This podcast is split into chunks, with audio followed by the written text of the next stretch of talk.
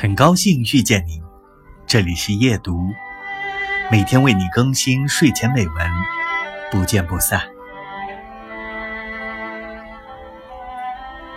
平日的活动可以分为三大类：生产类活动、维持类活动、休闲类活动。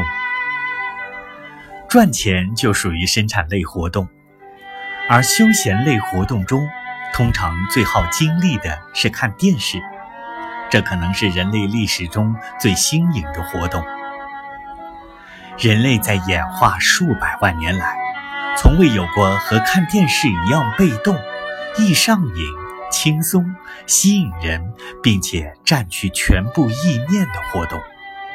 除非是瞪着天空数星星、睡午觉，或学着巴厘岛民忘我沉思。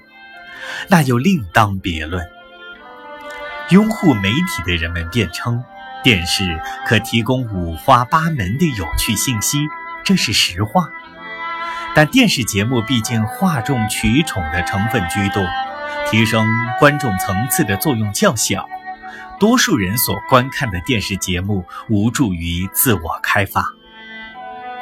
生产、维持及休闲类活动虽消耗人类的精力，但也构成我们由生至死、每日思考的一切。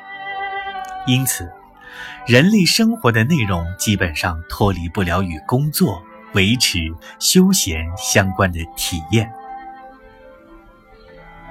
每日生活的总和究是一团涂鸦，还是艺术之作？就看我们决定做什么，以及如何去做。